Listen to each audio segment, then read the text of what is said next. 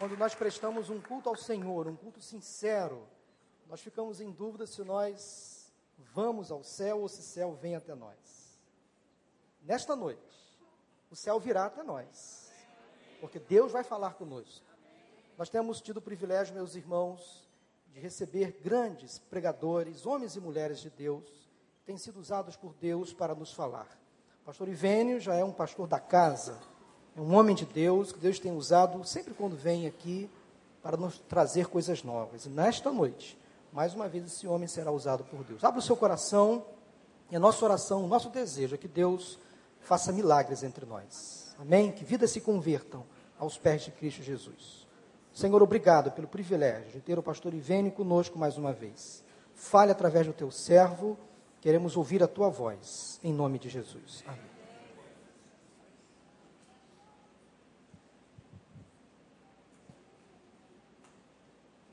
De onde eu vim, por que estou aqui, para onde eu vou. Essas são as perguntas mais inquietantes da mente humana. Há muitos anos atrás, eu ouvi uma repórter entrevistando um líder religioso. Dentre as várias perguntas, houve uma pergunta que me atraiu a atenção e ela perguntou para aquele líder religioso: qual a razão da existência humana? Você já parou para pensar por que está aqui? Há um propósito na vida. Os cientistas querem crer que não há propósito algum que tudo é obra de um acaso cego.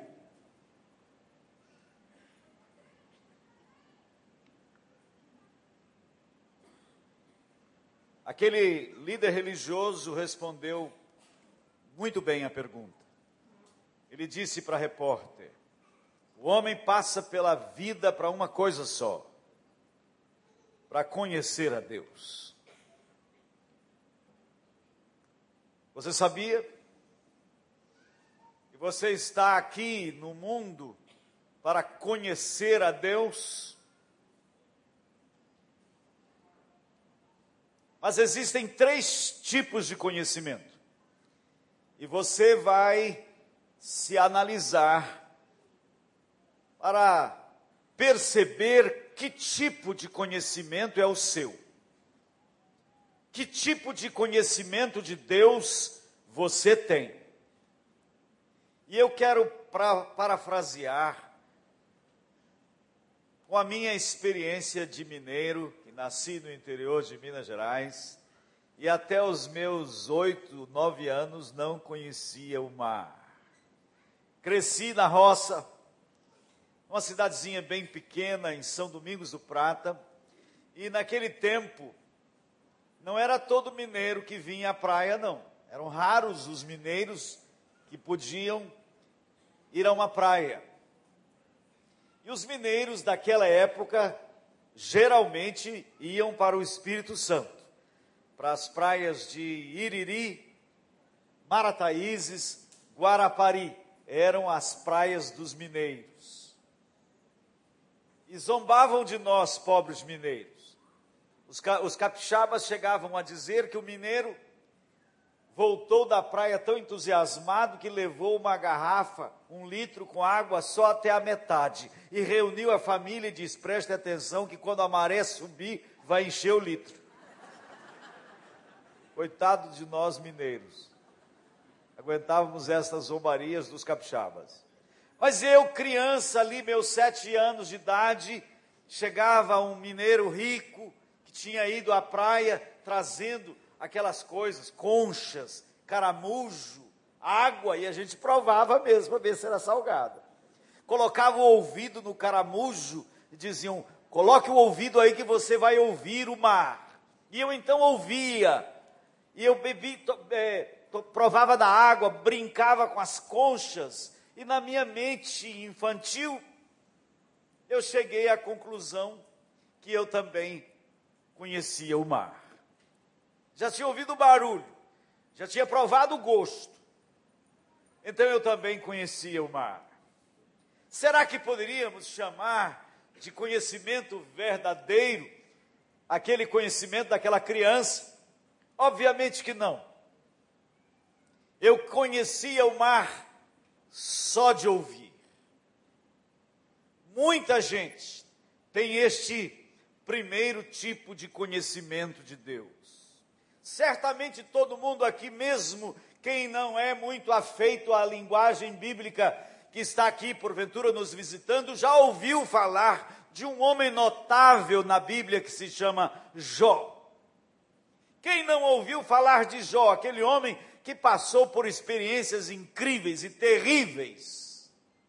Mas aquele homem, no capítulo 42 do seu livro, ele diz: Ó oh Deus, eu te conhecia só de ouvir. Então tem muita gente boa, gente religiosa, frequentadores de cultos, que estão no primeiro grupo, conhecem a Deus só de ouvir. Conhecer fatos sobre uma pessoa não significa conhecer a pessoa. Eu sei muitas coisas sobre Pelé.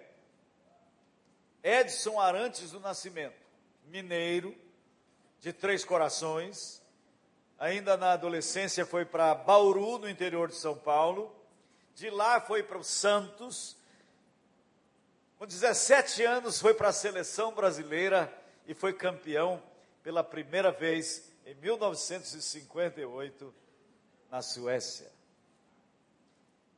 Foi um dos maiores esportistas da nossa história. Eu conheço tudo isso sobre Pelé, mas eu não conheço Pelé. Nunca me encontrei com ele. Nunca tive a oportunidade de cumprimentá-lo. Uma pessoa pode saber muitas coisas sobre Jesus, você pode saber que Jesus teve um nascimento sobrenatural. Jesus não foi o resultado do intercurso sexual de José e Maria. Maria estava casada com José, era ainda uma adolescente, porque os judeus faziam o casamento dos seus filhos em criança. Os pais prometiam os filhos e eles eram casados. Maria estava casada com José, mas ainda não havia consumado a terceira fase do casamento, que era viverem juntos. E naquele período, provavelmente então ela era uma adolescente, e José também, bem jovem. Maria devia ter talvez seus 16, 17 anos de idade. E ela parece grávida. Que problemaço. Naquela cultura, ela poderia ter sido apedrejada por adultério, porque ela já era de José. Não estavam ainda coabitando. Eles não tinham feito a cerimônia que os judeus faziam para consumar o relacionamento conjugal. E ela encontrou-se grávida. Quer dizer que Jesus não é fruto do intercurso sexual de José com Maria foi um nascimento sobrenatural. Conforme a profecia anunciava, eis que a virgem conceberá e dará à luz um filho. Isto era promessa. Isso estava na profecia de Isaías. Você pode saber isto. Que Jesus nasceu então de uma maneira sobrenatural. Você pode saber sobre ele muitas coisas, que ele realizou milagres incríveis, que ele andou sobre as águas, que ele multiplicou os pães, que ele ressuscitou Lázaro já quatro dias morto. Você pode saber que ele também morreu e que depois de três dias viveu de novo. Você pode saber tudo isso sobre ele e não conhecê-lo. Experimentalmente. Mas você poderá estar perguntando: mas é possível conhecer a Jesus experimentalmente? Sim. Porque senão você fica na categoria daquele primeiro grupo. Conhecer a Deus só de ouvir. Porque Jesus, Jesus não foi apenas um bom homem que esteve aqui. Jesus é Deus que entrou na história para revelar-nos Deus. O homem não poderia conhecer a Deus se Deus não se revelasse, porque a luz é invisível. A Bíblia diz que Deus é luz. Nós não vemos a luz, vocês sabiam? A luz não pode ser vista. Sabe por que, que nós vemos o que chamamos de luz? Vocês devem ter sido crianças como eu, só que talvez não moraram na roça e nem moraram numa casa que tinha aquelas frestas na janela. Quando eu era criança, o sol entrava pelos buracos da janela, então a gente via, parece que era sujeirinha no ar, não é? Sabe o que era aquilo? Era a luz projetando-se sobre partículas que estão na atmosfera. Nós só podemos ver a luz quando ela incide sobre alguma coisa, porque a luz é invisível. Deus é luz, e Ele incidiu no rosto de Jesus de Nazaré. Tudo que você puder saber de Deus está em Jesus de Nazaré. E o que é incrível, esta luz se reflete num rosto ensanguentado. Quando Deus se revela ao homem, ele revela-se um Deus que sofre. Você quer conhecer a Deus? Este Deus se revelou na história, e o rosto de Jesus ensanguentado é que mais nos fala do caráter de Deus. Nós ficamos com problemas seríssimos. Os, os intelectuais têm grande dificuldade de aceitar que Deus seja todo-poderoso e que Ele seja todo amoroso, porque dizem: se Ele tem todo poder, Ele não tem amor. Porque um Deus que ama e tem todo poder não pode coexistir, não pode permitir o sofrimento humano. Se Ele é, se ele é todo poderoso, Ele não é bom e se ele é bom, ele não é todo poderoso. Essa é a grande dificuldade com alguns. Mas quando Deus entra na história, o que nós vemos é que nele estão revelados o amor e o poder de Deus. Mas conhecer tudo isso sobre Jesus não é conhecê-lo. Nós mudamos para o Espírito Santo. Eu devia ter uns oito anos de idade. Minha irmã mais velha começou a namorar um moço que tinha um caminhão. E um belo dia, meu cunhado colocou todo mundo no caminhão, no famoso pau de arara, e descemos de Cachoeiro de Itapemirim, onde fomos morar, para a praia de Iriri. E eu, menino, levado, eu estava bem ali na Longarina. Longarina é aquela parte da carroceria da frente. Eu estava disputando um lugar na longarina com os meus outros irmãos. E eu estava ali quando o caminhão foi subido. E eu avistei lá de cima a praia de Iriri. Quando eu fecho os olhos, eu ainda vejo aquela cena. Está gravada aqui nesse computador. Maravilhoso. Tudo que podiam tinham falado sobre o mar era nada diante da realidade. Ninguém havia conseguido comunicar com palavras, com explicações, o que eu agora estava vendo. E o caminhão desceu, eu não sabia nadar, mas passei um dia maravilhoso nadando na prainha. Que dia memorável aquele em que eu conheci o mar.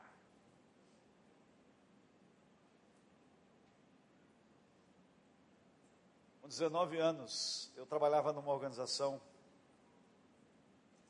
de acampamentos de jovens, chamava-se, ainda chama, Palavra da Vida. E eu comecei a trabalhar naquela organização e estava fazendo cursinho para a universidade Eu ia fazer geologia. E a minha fé, que era uma fé emprestada dos meus pais, afundou totalmente. Passei a descrer de tudo. Entrei em parafuso. A vida não tinha mais significado para mim. Eu queria morrer, porque nada tinha sentido. Para que viver? Estudar, trabalhar, casar, ter filhos. Onde leva tudo isso? Tem que haver algo mais. Eu estava em desespero, não encontrava razão para viver. Até uma noite, um culto, que lá no acampamento chama culto da fogueira. Eu vi o mar. Eu me encontrei com Jesus. O pregador, não lembro o que, que ele pregava. Mas eu, eu me lembro que eu não me aguentava mais assentado no banco e eu queria que ele parasse de pregar e que ele fizesse apelo, porque eu queria me entregar. E ele demorava e eu estava me segurando no banco.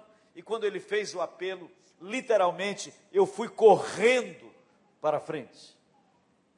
Naquele dia, aconteceu um milagre comigo. Eu me encontrei com o Salvador a vida começou para mim naquele dia. Eu escancarei as portas do meu coração e Jesus entrou no poder da sua ressurreição para habitar plenamente em mim. Agora, não era um conhecimento meramente intelectual, era um conhecimento real. E isso pode se dar aqui com qualquer pessoa que talvez esteja se analisando e pensando assim: bom, eu acho que eu conheço, a Deus da mesma maneira que você que conhecia. Eu conheço muitas coisas sobre Jesus. Mas eu nem sei se esse Jesus que vocês pregam é Deus de fato. O povo diz isto, mas o papel aceita tudo. Vocês são muito, muito crédulos. Vocês aceitam tudo que a Bíblia diz. Quem é esse Jesus? Só existem duas possibilidades para Jesus. Ou Jesus é Deus que entrou na história e visitou este planeta, ou ele foi o maior doido que já andou por aqui. Não tem uma terceira opção para Jesus. Eu, eu, converso com gente pretensamente intelectual e esses intelectuais dizem assim: não, Jesus, Jesus foi o maior homem que já viveu. Eu me lembro de um tio da minha esposa, ateu, tio Hernani. E eu preguei muitas vezes para ele. Eu dizia, mas tio Hernani, quem é Jesus? Ah, Jesus foi um grande homem. Sem dúvida, o maior homem. Eu falei, mas só homem? Ah, sem dúvida, só homem. As pessoas são muito crédulas e elas o divinizaram. Falei, tia Hernani, não dá para Jesus ter sido só um homem. Se ele foi só um homem, ele não foi um grande homem. Porque os grandes homens da história, pesquise a história, pesquise cuidadosamente a história, e você vai ver que todos os homens considerados grandes homens da história tiveram um ponto em comum: honestidade de caráter. Certa ocasião, um indiano prostrou-se diante de Gandhi e quis adorá-lo. Gandhi foi um dos maiores homens da Índia. Gandhi conseguiu a emancipação econômica e eh, política da Índia pela sua pregação pacifista. E Gandhi impactou tanto a Índia, que certa ocasião um indiano prostrou-se diante, diante de Gandhi querendo adorá-lo. Gandhi não permitiu. Gandhi o levantou pela mão e disse: Não faça isso, eu sou homem como você. Se Jesus não é Deus, ele é menor do que Gandhi. Porque quando Tomé constatou a sua ressurreição física, Tomé pôs a mão onde os cravos tinham sido pregados, pôs a mão no seu lado, Tomé caiu de joelhos e proclamou: Senhor meu e Deus meu. E Jesus não mandou Tomé se calar. Jesus aceitou a adoração de Tomé. Ou ele é Deus ou ele é menor do que Gandhi. Gandhi teria sido mais honesto. Nos dias de Sócrates, havia uma disputa entre filósofos e poetas. E o Sócrates disse o seguinte: Eu me considero mais sábio do que eles, referindo-se aos poetas, porque uma coisa eu já sei, é que eu nada sei. Esta era uma, era uma das máximas de Sócrates. O que eu sei é que nada sei. Olha a diferença com Jesus. O que, que Jesus pensava dele? O que, que Jesus falava de si mesmo? Jesus disse: Eu sou, eu sou o caminho, eu sou a verdade, eu sou a vida. Ou ele é isso, ou era doido. Nenhum homem em seu juízo normal, em nenhum momento da história da humanidade, nenhum ser humano fez uma afirmação como esta. Você não vai encontrar uma afirmação como esta na boca de ninguém, somente na boca de Jesus de Nazaré. E você vai verificar que em todo o Novo Testamento, o que Jesus reivindica é que Ele é Deus, por que, que os judeus o rejeitaram? Por que, que os judeus decidiram matá-lo? Eles até estavam dispostos a aceitá-lo como Messias, mas Jesus fez uma reivindicação maior. Eu e o Pai somos um. Quem vê a mim vê o Pai. Jesus reivindicou ser Deus conosco. Emanuel quer dizer Deus conosco. E, o, e porque o menino nos nasceu, um filho se nos deu, dizia a profecia, e o governo está sobre os seus ombros, e o seu nome será maravilhoso conselheiro, Deus forte, Pai da eternidade e príncipe da paz. Aquela criança que nasceu na manjedoura de Belém iria receber um nome que é sobre todo o nome. O nome Jesus significa Jeová Sus eu sou salvação. Aquela criança que nasceu na manjedoura de Belém era o Deus forte, era o Pai da eternidade, era o príncipe da paz. Que baita mistério! Mas Jesus, então, não é um líder religioso. O budismo pode existir sem sequer a existência de Buda. Se hoje ficasse provado que Buda não existiu, o budismo continuaria a existir. Buda foi apenas um sistematizador do pensamento existente daquela época. Maomé também. O islamismo poderia existir sem Maomé. Mas a fé cristã não sobrevive um minuto sequer sem a pessoa histórica de Jesus de Nazaré. Se hoje fosse descoberto o túmulo de Jesus, os restos mortais de Jesus, a fé cristã seria totalmente dizimada, acabaria. Não haveria mais cristianismo.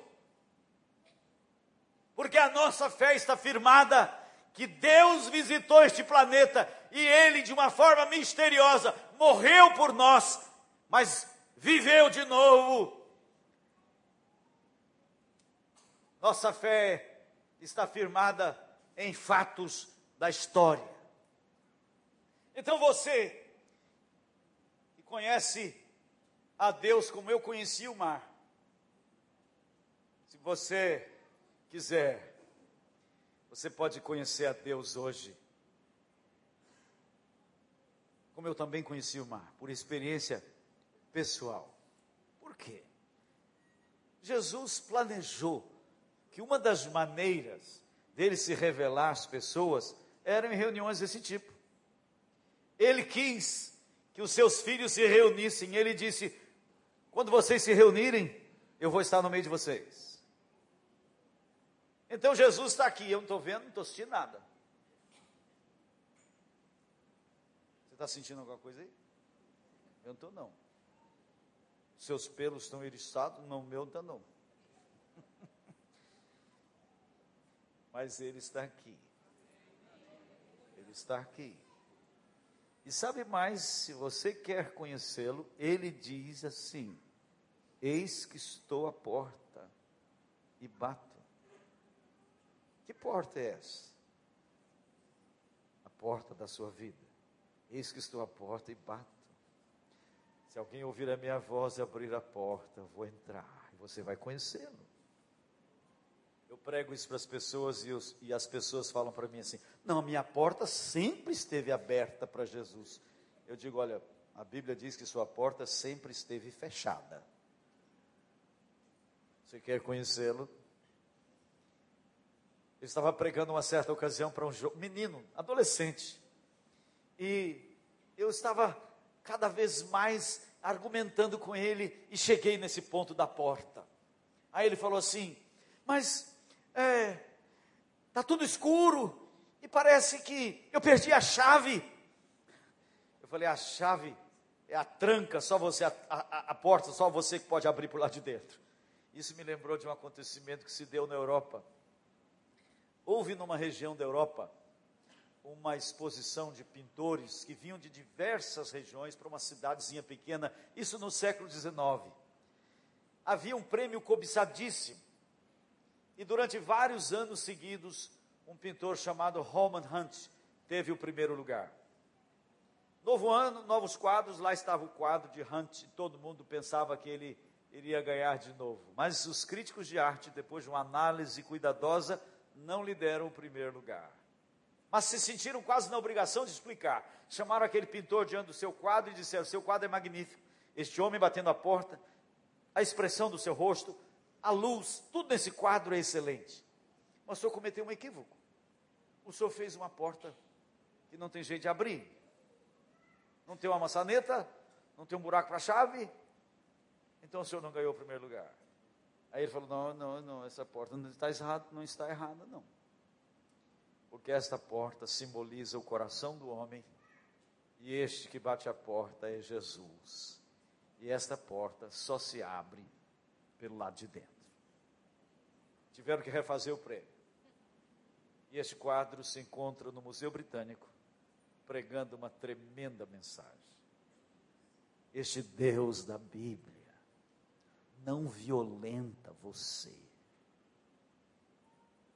Ele bate, como num hino que nós gostamos e amamos, manso e suave, eternamente. Ele bate, ele aguarda você abrir a porta. Ele não arromba a tua porta, ele não violenta a sua vida, ele não o constrange, ele está esperando que você tire a tranca e diga: Jesus, entra, assuma o governo da minha vida. No dia que você fizer isto, e pode ser hoje, vai acontecer um milagre com você. Deus virá morar no seu corpo. Todos os seus pecados vão ser perdoados. Todos e o seu nome vai para o livro da vida. E você passa a ser agora propriedade dele. Ele comprou você com o seu sangue. Ele pagou a sua conta. Isso pode se dar hoje. Você vai ter o segundo tipo de conhecimento. Você vai conhecer a Jesus por experiência própria. E no Novo Testamento isso recebe um nome isso se chama novo nascimento. Se há alguém aqui que não tem certeza de que já conhece a Jesus, é porque não conhece. Porque quando conhecemos a Ele, nós sabemos, o Espírito Santo testifica com o nosso espírito de que somos agora filhos. Eu não estou falando de abrir a porta para uma organização religiosa abrir a porta para Ele e Ele vai entrar. Depois vou falar do terceiro tipo de conhecimento, mas primeiro quero dar oportunidade a quem queira abrir a porta. Se tem alguém aqui que chegou à conclusão que o conhecimento que você tem de Deus é só por ouvir, e você está pegando nas conchas, provando a água, ouvindo o caramujo, então você está dizendo: Eu já conheço o mar já ouvi falar de Jesus, eu sei muita coisa sobre ele, eu já conheço a ele. Conhecer fatos sobre uma pessoa não significa conhecer a pessoa. Então nós vamos curvar nossas cabeças em oração e eu vou pedir. Jesus planejou assim. Quando a gente se reunisse, ele estaria presente. E a palavra dele deveria ser pregada. O evangelho deveria ser pregado. E ele iria usar aquele momento para se revelar às pessoas. Então ele está aqui conosco, desejoso de entrar, se revelar ao seu coração. E eu convido você a curvar sua cabeça e falar com ele agora. Ele vai poder te escutar, porque ele está aí, junto à porta. Você quer falar com ele? Feche seus olhos. Você e ele sozinho. Fala com ele agora. Senhor, eu estou entendendo. Eu estou entendendo.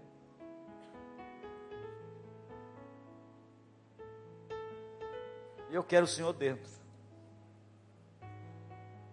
Até hoje eu estou no volante. Eu estou governando minha vida. Eu não quero mais governá-la.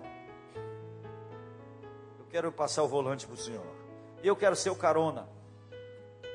Eu quero que o Senhor seja o meu rei, o meu dono, o meu Senhor. Eu estou entendendo que o Senhor veio aqui para me comprar, para me resgatar do reino das trevas. Eu quero te dar minha vida agora, Jesus. O Senhor disse que se eu abrisse a porta, o Senhor iria entrar. Então estou dizendo para o Senhor que eu estou abrindo. Entra agora. Entra agora, Jesus. Assuma o comando. Você está orando assim? Há alguém aqui que está orando desse jeito? Levante sua mão. Qualquer lugar. Aquela senhora, que Deus abençoe. Aquele outro moço, que Deus abençoe. Há mais alguém? Pode abaixar sua mão, já vi. Mais alguém? Aquela, aquele jovem lá, Deus te abençoe. Mais alguém? Aquela moça ali, aleluia. Tem mais alguém? Está dizendo sim, olha aquele moço lá atrás, estou vendo. Deus te abençoe, pode abaixar sua mão. Há mais alguém? Você está orando, Jesus, entra agora. Entra agora, Jesus. Assuma o comando. Eu não quero abrir a porta direita para o Senhor ser carona na minha vida. Eu quero que o Senhor venha para o volante. Assume o controle. Eu agora confio que o Senhor morreu por mim. Eu estou te dando agora a minha vida. Mas alguém levante sua mão. Lá atrás, aquele jovem, estou vendo, pode abaixar. Mais alguém? Que Deus te abençoe, moço. Mais aquele moço. Mais alguém, aquela senhora, que Deus te abençoe. Há mais alguém? Aquela jovem, aquela senhora lá atrás, que Deus te abençoe. Há mais alguém? Levante sua mão. Você está falando isso para ele? Sim, Jesus. Eu te dou minha vida agora. Levante sua mão. Aquela senhora lá, que Deus te abençoe. Nós vamos cantar um cântico maravilhoso de Regis Danese. E depois nós vamos falar do terceiro tipo de conhecimentos, rapidinho. Mas vou falar, que eu só falei de dois. Mas eu quero convidar essas pessoas que levantaram as mãos para vir aqui para frente. Mas nós vamos cantar uma música linda. Quem escreveu essa música? Um jovem, cantava naquele grupo de pagode só para contrariar, a vida perdida. E um dia ele ouviu essa mensagem. E um dia ele abriu a porta. E Jesus entrou na vida dele. E meditando na palavra de Deus, ele chegou na história de Zaqueu Zaqueu, um homem rico, baixinho,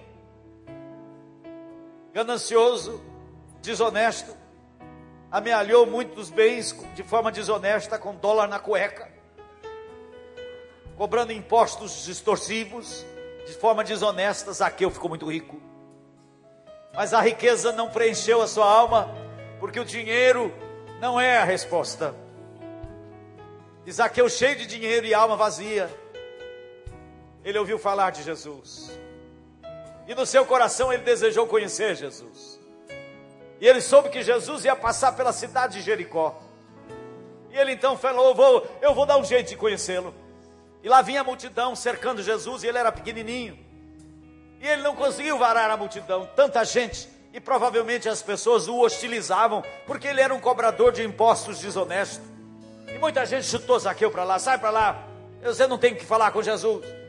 Mas ele não desistiu, ele desceu a rua, o cortejo estava indo naquela direção, ele sabia que tinha um sicômoro, uma árvore muito grande, bem lá na praça. Ele falou: Vou subir naquela árvore. Foi para lá, porque Jesus ia passar por ali. E ele subiu naquela árvore, ficou lá de cima, atrás das folhas, bem escondido. Quando Jesus passa bem debaixo daquela árvore, Jesus olha para cima e diz: Zaqueu, desce daí, Zaqueu, desce depressa, porque hoje eu quero ir na tua casa. Hoje eu quero entrar na tua casa. Gente, vocês podem imaginar o que, que passou pela cabeça daquele homem? Ele me conhece o meu nome. Se ele conhece o meu nome, ele sabe tudo sobre mim. Ele sabe que eu sou um ladrão. Ele sabe que eu sou desonesto. Ele sabe que eu consegui todos os bens que eu tenho de forma fraudulenta.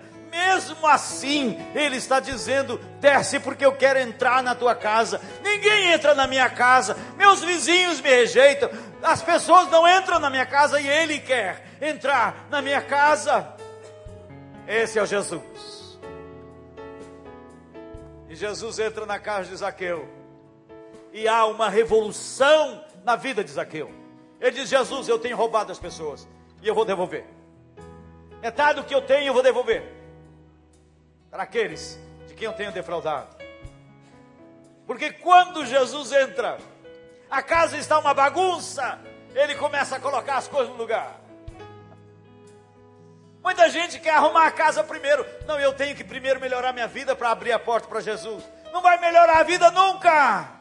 Não vai acertar a vida nunca. Abra a porta que é Ele que vai botar as coisas no lugar. Então nós vamos cantar esse hino. E ele escreveu essa música. Entra na minha casa, entra na minha vida, mexe com minha estrutura, sara todas as feridas, me ensina a ter santidade. Quero amar somente a Ti, porque Tu és o meu bem maior. Você vai descobrir que Jesus é o nosso bem maior. Não temos nenhum outro bem além dele. Então vamos ficar de pé e vamos cantar. E aquelas pessoas que levantaram suas mãos, venham aqui para frente. Queremos orar, queremos conhecer vocês. Sai do seu lugar, venha para cá. E outro que não levantou a mão, mas quer vir, venha. Venha para cá. Vamos orar juntos. Venha firmar. Você levantou sua mão, sai do seu lugar, sem vergonha. Vem para cá. Vamos firmar firmar diante de Deus essa decisão de segui-lo, de viver para Ele, de dar a vida para Ele. Enquanto cantamos, saia do seu lugar e venha. Se você levantou a sua mão, venha. Se você não levantou a sua mão e Deus está te chamando, você ouviu alguma coisa aí no seu coração? Você sentiu alguma coisa? Não foi alguma coisa? Foi alguém? Não saia mais alto que eu puder, só pra te ver, olhar para ti e chamar sua atenção para mim. Eu preciso de ti, Senhor.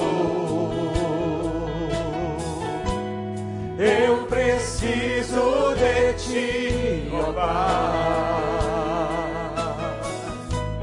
Sou pequeno demais, me dá tua paz. Olha bem, largo tudo, largo tudo para te seguir. Entra na, entra na minha casa.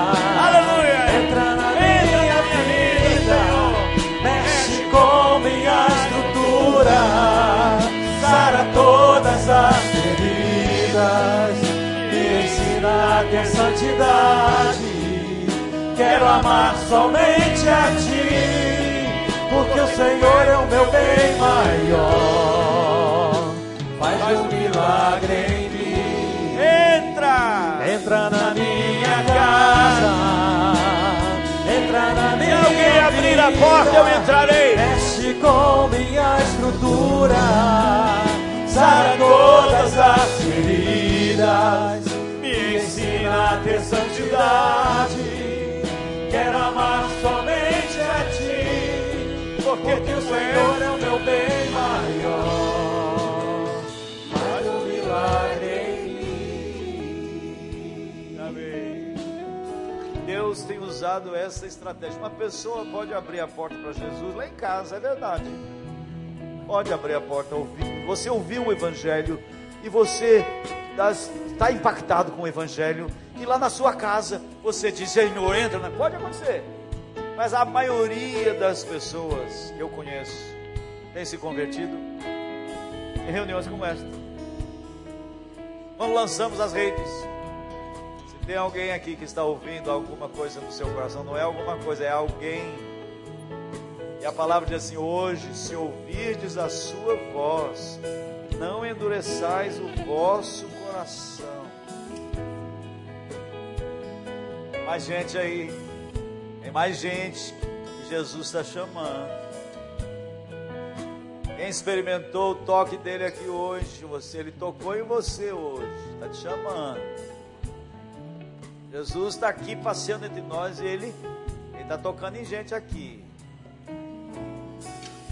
Você sentiu o toque dele aqui hoje, venha para frente, meu filho. Endureça o seu coração. Cantar só a estrofe, entra na minha vida.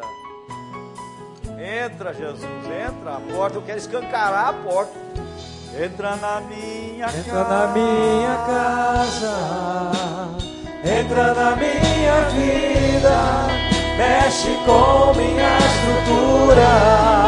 Sara todas as feridas. Me ensina a ter somente a ti. Porque o Senhor é o meu bem maior. Faz um milagre em mim. Entra na minha casa, entra na minha vida, mexe com minha estrutura, sara todas as feridas e ensina a minha santidade. Quero amar somente a ti, porque o Senhor é meu bem maior. Faz um milagre em mim.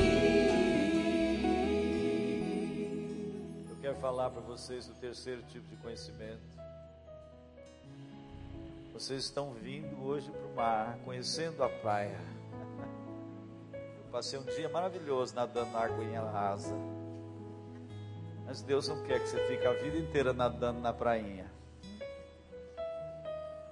Uma menina voltava da praia e ela voltava cheia daquelas coisas, conchas, é, é, caramujo, falante a menina, vinha de trem e sentado na frente dela estava um senhor grisalho, queimado do sol.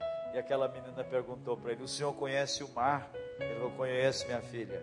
Ela disse: Eu também. Fui à praia hoje a primeira vez. Mas havia uma diferença enorme entre os dois. Entre aquele eu conheço, sabe quem era ele? Um velho pescador. Ele conhecia o mar nas suas calmarias, nas suas tempestades. Ele vivia do mar, do mar ele extraía todo o seu sustento. Ele vivia com o mar, ele vivia para o mar. É isso que Deus quer que vocês não fiquem nadando a vida inteira. Tem, tem gente que veio para a praia, conheceu a, a Deus, depois de muito tempo ainda está nadando na água rasa. Para você nadar em águas mais profundas, tem que buscar conhecê-lo mais na intimidade, ter tempo, tempo de qualidade com Ele para conhecê-lo, com a Sua palavra. Vocês vão ser orientados por esses irmãos para ajudá-los a crescer. Imagine uma criancinha que não desenvolve, que não cresce, que triste tragédia. Deus quer vê-los crescendo. E uma criancinha, quando começa a crescer, depois ela começa a engatinhar, e ela começa a ensaiar os primeiros passos, aí ela dá uns passos e cai. Será que o pai diz assim, nasceu com defeito, não tem jeito, olha lá, não vai aprender a andar nunca, não é assim. A gente levanta a criancinha, ela continua, vocês vão tropeçar, vocês vão falhar, vocês vão descobrir que a maior virtude de ser cristão, de seguir a Jesus Cristo, não é não errar, é consertar. A maior virtude do verdadeiro discípulo de Jesus Não é que ele agora é uma pessoa que não falha mais, que não erra mais, é que agora ele aprende a consertar. Deus abençoe. Vocês precisam da igreja. A igreja é a sua família maior que vai cuidar de vocês. Vocês precisam da convivência com outros que estão andando juntos. Precisamos uns dos outros para que vocês cresçam e aprendam a nadar mais fundo, a dar braçadas mais para o mar adentro, conhecer Deus na sua intimidade. E assim é para todos nós. Se tem alguém aqui que é crente há muito tempo, mas está até hoje nadando na água rasa, meu filho, Deus está chamando você para nadar em águas mais profundas. Que Deus os abençoe. Amém. Amém. Vamos terminar, pastor. Tem a palavra.